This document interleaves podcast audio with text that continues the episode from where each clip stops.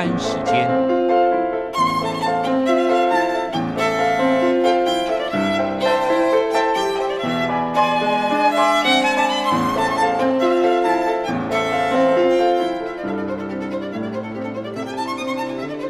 由天安门学生运动领袖王丹主讲。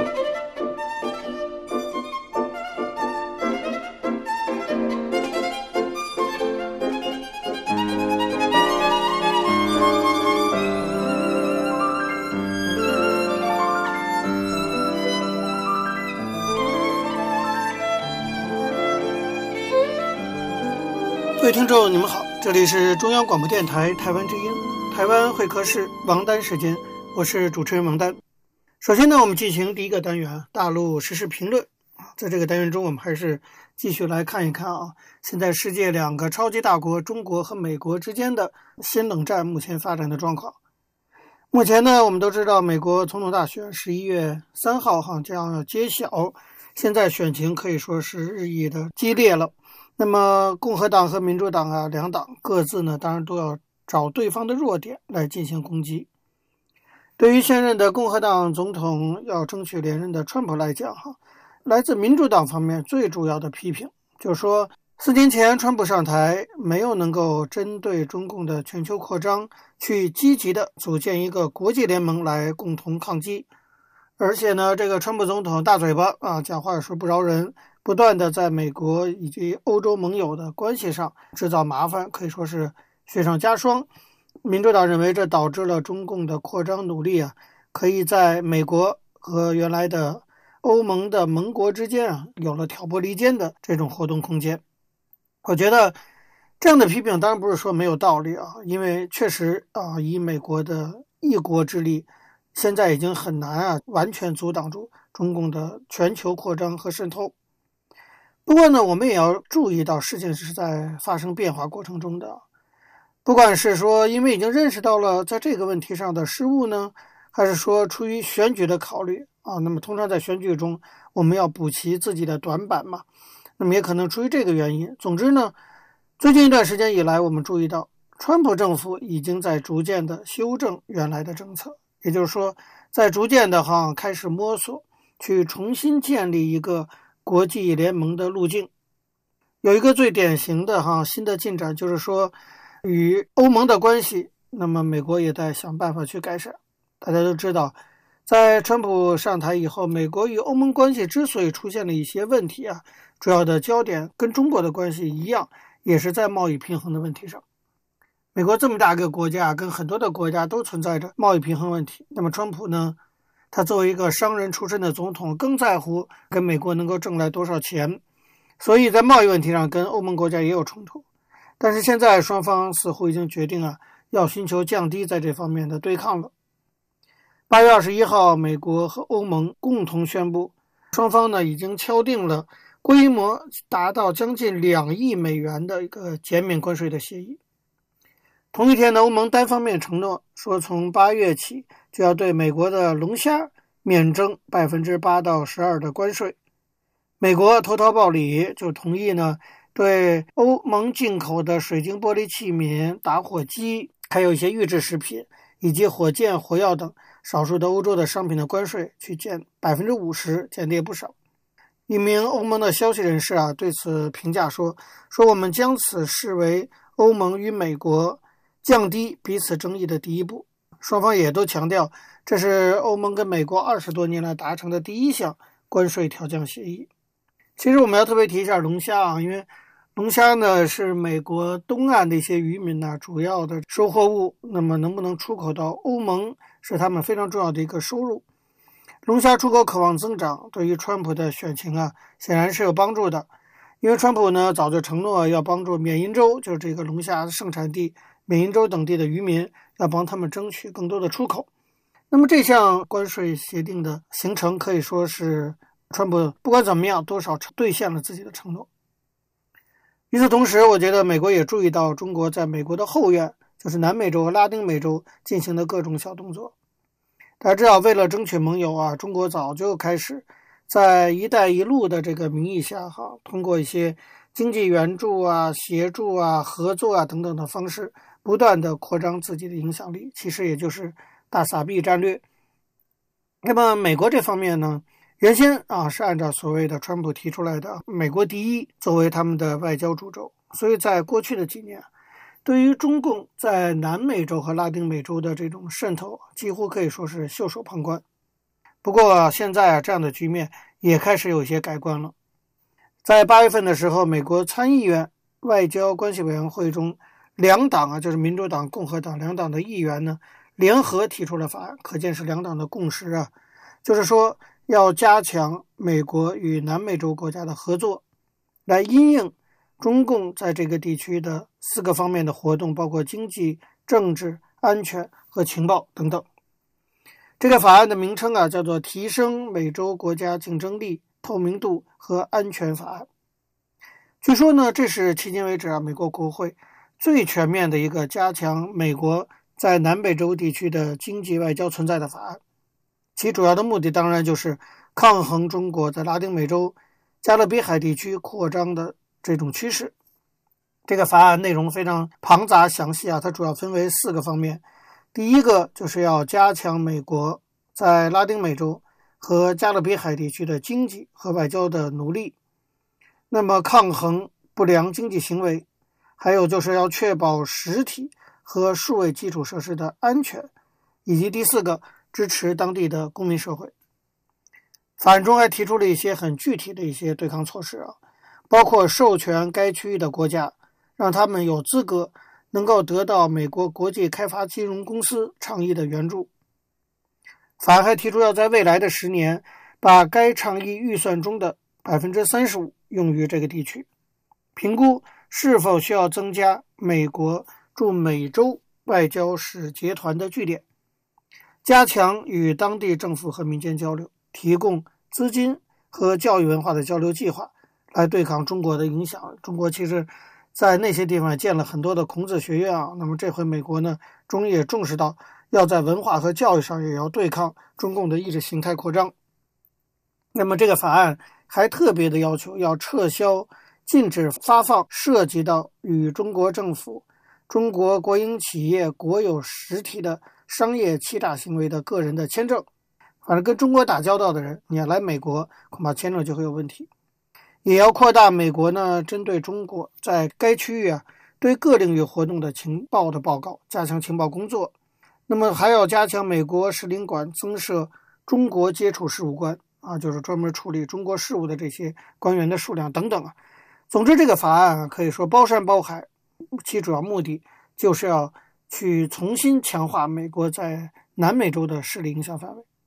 显然，包括川普政府在内啊，已经有越来越多的美国的外交政策的智囊决策者已经认识到了，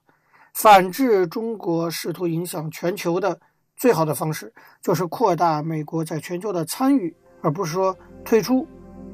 我相信啊，未来不管是川普连任啊，还是民主党的拜登当选总统，美国都不会延续从全球和双边关系中退缩的政策，而会转回到积极组建新的国际联盟的方向上来。好，各位听众，因时间关系呢，讲到这里我们休息一下，马上回来进行下一个单元。我曾经问个不休，你何时跟我走，可你却总是笑我一无所有。我要给你我的追求，还有我的自由，可你却总是笑我一无所有。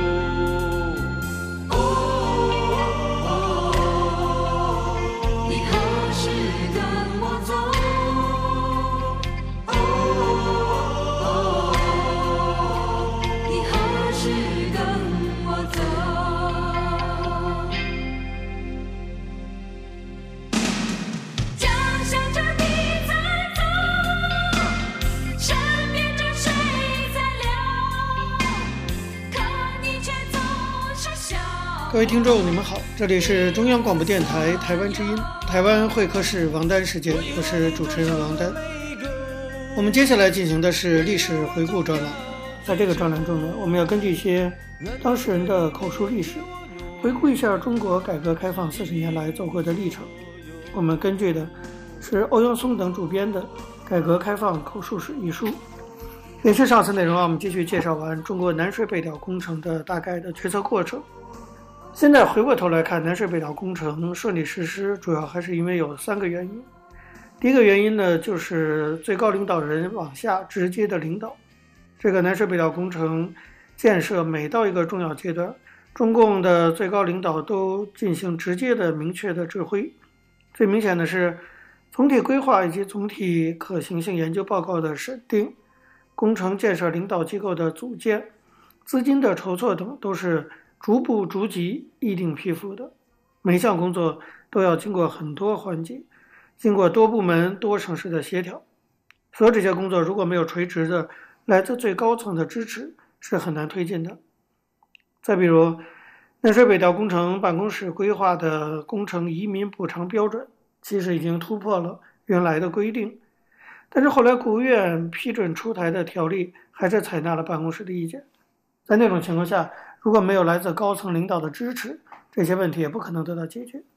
所以，南水北调工程之所以能够建设到今天，当然还主要得益于最高层的直接的这种支持，以及各方面的支持。像南水北调这么大个工程，仅仅靠水利部是做不到的，任何其他单一的部门也做不下来，因为南水北调是一项超大型的系统工程，任何一个方面不配合，即使工程建成了，也不能。全面发挥它的功能。第二点来讲，南水北调工程基本上按照一个科学指导的原则来进行。在一般人看来，南水北调工程就是个调水嘛。不过，其实调水仅仅是工程建设的一个手段，主要的目的呢，还是要促进受水区有关省市进一步节水、进一步治理污染，从而解决在治污和节水中的问题。比如，如果没有南水北调东线工程，山东的水污染治理就不可能取得如此明显的成效，受水区各省市也不会如此快地通过建立南水北调基金，提高水价，加大节水力度。因此，南水北调作为一个巨型系统工程，不仅有工程建设，还有水污染防治、水资源保护、征地移民、文物保护等等工作，所以它是一个全面协调的一个理念。那么，它要考虑的不仅是生活生产用水，还要考虑到的是农业用水和生态用水。工程建设管理不仅考虑工程建设和运行调度，还要考虑生态保护和水资源配置。这些呢，都是南水北调工程中的一些具体实践中值得肯定的部分。第三个来讲，南水北调工程是中国综合国力和技术能力显著增强的一个表现。整个南水北调工程规划阶段的投资额将近五千亿元。国家批复的可行性研究阶段东线、中线一期工程投资就到了两千五百四十六亿元。如果是二十几年前、三十年前，中国经济实力根本没法承受。那么，南水北调工程建设获得国家这么大的投入，体现了改革开放几十年来中国整体国力确实是提高。另外，建设南水北调工程也体现了中国技术水平提高。全世界水利工程的科技前沿是在中国。举世闻名的三峡工程、南水北调工程都在中国，所以其实很多的国外的技术同行对于中国的这几项工程也都非常的感兴趣。那么，这个南水北调工程，按照嗯中共官方的说法，是一项造福子孙后代的工程，那么算是给整个中国的经济社会发展留下了一个有用的一个工程建设。我想，对未来中国的社会发展也会起到极大的作用。南水北调工程当然解决了很多现实的民生问题，其实呢，在政治上也不会有什么太大的争议。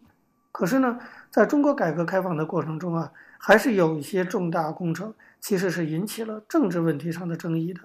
比如说，青藏铁路就是一个巨大的工程，但是青藏铁路工程相关的决策上的争议就远远的超过南水北调工程。所以，我们就来介绍一下青藏铁路的大概的决策过程。我们知道。二零零六年七月一号，青藏铁路全线建成通车，其中一期工程西宁到格尔木段八百一十四公里，一九八四年就建成运营了。第二期工程呢，是从格尔木到拉萨这一段，长达一千一百四十二公里。作为世界上海拔最高、线路最长、穿越冻土里程最长的高原铁路，可以说青藏铁路是世界铁路建设史上最具有挑战性的工程项目。它结束了西藏自治区没有铁路的这段历史。我们回顾一下地理上的知识，就知道青藏铁路建设多么不容易。在被称为世界屋脊的青藏高原上，昆仑山脉、唐古拉山、念青唐古拉山脉、绵佻，地质构造非常复杂，平均海拔四千米以上，空气稀薄，加上大面积的冻土层，还有频繁爆发的地质灾害，都被认为是工程领域的上面的禁区。因为在技术和经济上都存在着巨大的困难，所以青藏铁路的建设。从最初的设想到决策上马，再到全线建成，经过了很长的一段时间。最早啊，是民国的创建者孙中山在他的建国方略中描绘中国发展蓝图的时候，就曾经专门提到要修建青藏铁路。他还把青藏铁路和三峡工程相提并论。那么，一九四九年毛泽东建政以后，解决通往西藏的交通问题。在和平解决西藏时，就是当时的中国人民解放军面临的大问题。可见青藏铁路的问题啊，从一开始就有处理西藏问题的政治考量在内。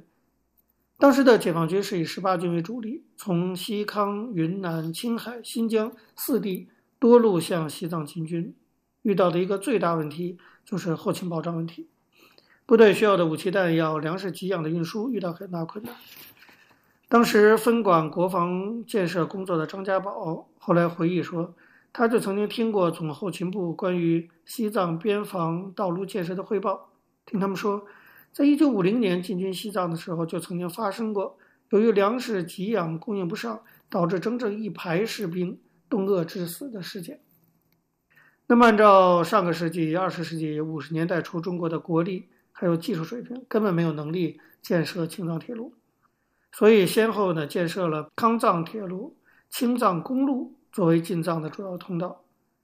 当时康川藏公路工程建设非常艰苦，动员了十一万的解放军战士和民工，用了五年的时间，花了很多的钱，而且有巨大的伤亡。这个中共就不怎么经常去讲了。那个时候有一个广为传唱、富有时代特色的歌曲，唱什么“二月嘛二郎山，高要么高万丈”。解放军钢铁汉要把那公路修到西藏，说的就是修西藏公路的事情。青藏公路的建设比康川藏公路建设更加曲奇，更富有传奇色彩。当时担任中共西藏工委组织部长兼运输总队政治委员的穆生中，就是一个具有传奇色彩的老红军，啊，那也是非常资深的一个老干部。一九五三年，他率领的后勤保障部队进军到格尔木，这里是昆仑山上雪水流下来形成的水泡子。芦苇丛生，他命令部队驻屯下来，然后继续向昆仑山方向探路。根据记载，当时部队动员了两万八千峰骆驼运送进藏物资，经过极为艰苦的行军，最终到达拉萨，摸索出现在青藏公路的走向。后来经过再次派部队趟路确认，一直到了一九五四年，在周恩来批准和彭德怀的支持下，穆生中率队修成了青藏公路。比康川藏公路建成早了十天，这个青藏公路的走向也是现在青藏铁路的走向。所以今天说到青藏铁路，其实还应该回溯到当初穆生中所建设的公路那一段。各位听众，由于时间关系，讲到这里，我们休息一下，马上回来进行下一个单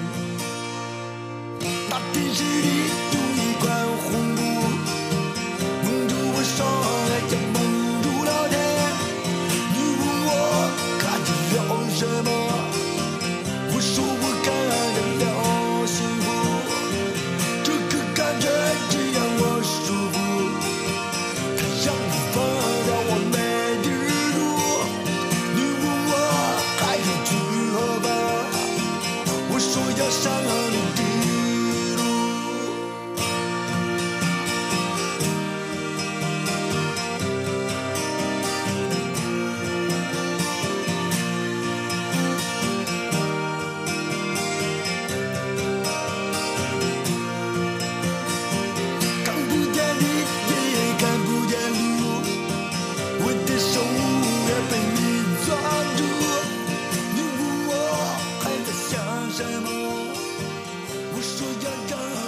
各位听众，你们好，这里是中央广播电台台湾之音，台湾会客室王丹时间，我是主持人王丹。在今天的台湾经验专栏中呢，我们要继续向大家介绍在台湾民主化过程中的一项非常重要的民主实践，那就是公投、公民投票。我们希望呢，从台湾的这个民主发展的经验中，提供给未来中国的民主建设一些参考和借鉴。我们根据的是台湾智库针对这个问题所进行的一些资料整理。从历史上看，在台湾呢，公民投票其实有两个面向，一个呢是反对运动长期推动的带有主权运动性质的公投立法，另一种呢是比较基层的实际经验，比如说从环保的角度啊，反核四出发。兼及地方公共政策的咨询性公投，那么前者这当是政党层级的立法行动，后者称得上是地方的草根实践。这两者随着实践的发展，有的时候呢相互配合，有的时候呢相互支援。那么咨询性公投，它是公投立法运动的一个动力，透过一次一次这样的草根实践，才能够逼出朝野对于公投法制化的共识。从台湾社会运动发展的历史来看呀，公投是继自力救济、示威游行这些以前我们都讲过啊，继这些之后的一种新兴的民意表达形式，也可以说是民主体制中直接参与管道的一种开拓。它有别于在国民党统治的威权时期那种地方派系的那种垂直整合，或者是针对官方作为的个别的陈情。一九八零年代，台湾社会自力救济风起。民众用种种的集体行动，什么围堵啊、破坏啊，就有点像今天中国的上访或维权事件等等，用这些形式来表达他们心中的不满。那么当中知名的案例包括后晋的反五轻案、台中的反三环化工案、新竹的反李长荣化工案等等，还有无数的垃圾大战，就是围绕着垃圾填充场啊等等的环保事件。这样强烈的行动虽然迫使官方开始面对问题，但是呢，想起来成本相当高，而且代价相当惨烈。这种抗争行为被警察镇压等等。那么，当自力救济逐渐的组织化、规模扩大、活动频率增加，成为台湾很多的社会议题的表达形式的时候，民主化的议题也开始纳入了社会运动的管道。后来，台湾通过了集会游行法，使得民众可以透过更有组织、更有计划。也更制度性的示威游行来表达意见。那么，相对于以前的那些肢体抗争啊，包括这些上访啊、堵路等等，示威游行的形式显然温和了很多。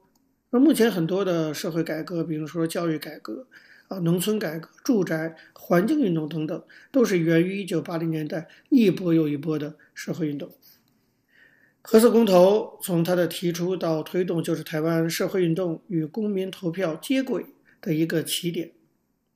透过共寮乡民的公投实践，扩及到台北县市，乃至延烧中的各项的公投，基本上都是从核四公投引起的。显然，公投是以民众集体投票的方式，取代过去的肢体抗争或者示威游行。所以，从社会运动的形式这个角度来看，哈，示威游行它固然比肢体抗争更温和，那么公民投票呢，则又比示威游行更加温和。也更有理性思辨的空间。还有一点非常重要的，就是萌生于社运实践的这种公投民主，实际上为台湾民主化的发展提出了一个新的方向。在台湾过去的政治发展过程中，传统的观念把公投议题就等同于统独议题，议题公投就觉得是在闹台独。所以一旦论及把直接民主的公民投票法制化列为台湾民主的重要建制，以补充代议民主的不足的时候，这种论述往往被上纲为主权问题。一旦上升为主权问题，就进入蓝绿对立，就变成了政治上的一种僵局。还有另外一种观点认为说，透过公民投票的实践，它的议题不一定要触及主权，即有宣示台湾国民主权的效果。这个观点在两千零三年，当时总统陈水扁的一番话说：“公投加入世界卫生组织。”在他的这个倡议中，可以说体现出了新的公投的意义，因为大家记得那个时候是萨尔斯的传染事件，当时个人生命安全跟国家主权紧密结合在一起。过去所谓台湾主权的延伸，常将被恐吓说将引发台海的冲突啊，中共会武统台湾等等，暗示着说个人的身家性命要付出巨大牺牲。但是在后萨尔斯时代，个人安全作为国家安全的一部分，已经不再是抽象的概念了，它是实际的一个加总关系。因此，公投入世卫，它不仅是一个社会安全议题，也是一个主权完整的过程，二者结合在一起了。在这样的萨尔斯的政治环境下，公投议题的内涵改变，成为了一个穿透长久以来统独对峙的一个新的议题，连带呢也有重组政治界限的效果。从相关的民意调查中可以看到一些政治穿透与重组的端倪，比如说问到陈水扁总统执政三年半的时候发起的那次公投入世卫，在受访者中就有百分之五十六点一的民众表示支持，不支持的仅占百分之二十七。这说明什么？说明台湾民间的主流气氛已经开始偏向公投这种民主形式。就受访者的背景分析来看，在公投的支持度上也没有什么地区性差异。当然了，在政党认同上有些差别，比如说，民进党和当时的台联支持率就高达八成以上，支持公投入世卫；而国民党、亲民党这些比较亲大陆的这些政党，他们的支持者则呈现了很有趣的一种分裂的现象。比如，就是支持与反对都有相当的支持者，呈现了一个平均的一个态势。当然，就年龄层来看，越年轻越支持公投入世卫。原本泛绿支持弱化的二十到二十九岁的年轻人，也有高达七成支持这个议题。至于说进一步追问公投的时机，说支不支持在两千零四年总统大选时一起举行关于加入 WHO 的公投。那么，对这个问题，受访者中支持者占百分之四十三，不支持者百分之三点五，有百分之十七的人没有表态，显示支持者虽然高于反对者，但是还没有特别的高。就背景分析来看，地区性差别不大，但有显著的政党倾向上的差异。国民党、亲民党的支持者虽然有五成反对，但仍各自都有三成以上支持总统选举与公投一起举行。而年龄层上呢，越年轻越支持总统大选合并公投。至于支不支持在两千零四年总统大选的时候，除了 WHO 的议题以外，一并举行关于核四的公投，受访者中百分之四十二是支持的，百分之三十七是反对的。这显然跟 WHO 的公投反应差异不大。不过仍然有百分之二十的受访者没有表态。所以就交叉分析而言呀，一样有蓝绿趋向上的差异。说高等教育者虽然不支持，但中等教育者比较支持。越年轻支持者比例越高，反对者也增加了。所以这个民调的结果显示了几个趋势。首先呢，就是在公投入世卫这个议题上，虽然不能称之为有全民的共识，但是有过半的支持。不但表态反对的不多，泛蓝的支持者中也呈现了分裂的样貌。它说明公投议题的统独性格有了一定程度的剥落。那么，对于蓝绿政治的壁垒有穿透的效果，这里显示出 SARS 作为一种天灾的危机，却使得安全主题与民主的议题结成一体了，成了一个发动公投议程的历史上的一个偶然的变量。当然，我们都知道历史上这种偶然变量是非常多的。各位听众，由于节目时间的关系，今天的台湾会客室王丹时间到这边结束了，非常感谢你的收听。